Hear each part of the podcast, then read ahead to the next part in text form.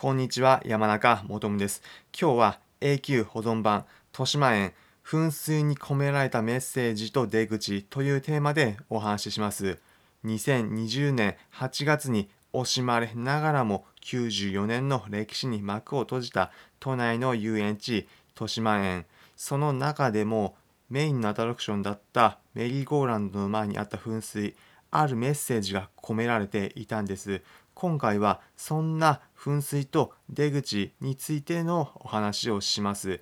豊島園メインのアトラクション、通称メリーゴーランドと呼ばれていたカルーセルエルドラローその前に噴水があったんです。ただこの噴水ただの噴水ではありませんどんな噴水なのかというとメッセージ文字が浮かび上がる噴水だったんです例えるならば皆さん電光掲示板街中で見かけたこともあるでしょうか。文字が浮き出てくるような電光表示板です。それが噴水で表されている。そんなイメージです。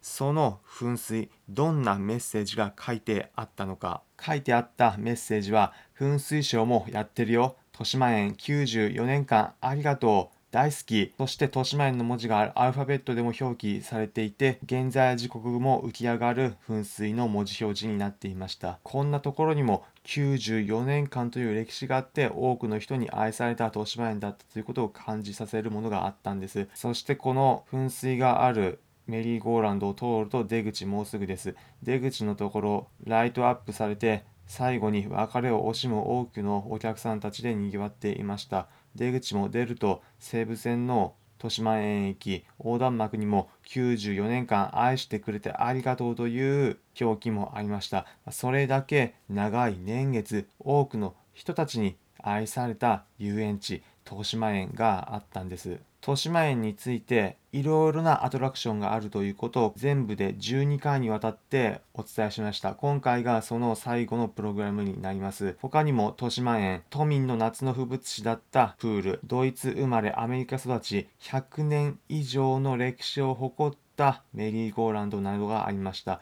それらについて気になるという方は別のプログラムで紹介しているのでそちらもチェックしてください。最後に豊島園多くの人たちに愛された遊園地でした。一言ありがとうと伝えたいです。それでは豊島園また会う日まで。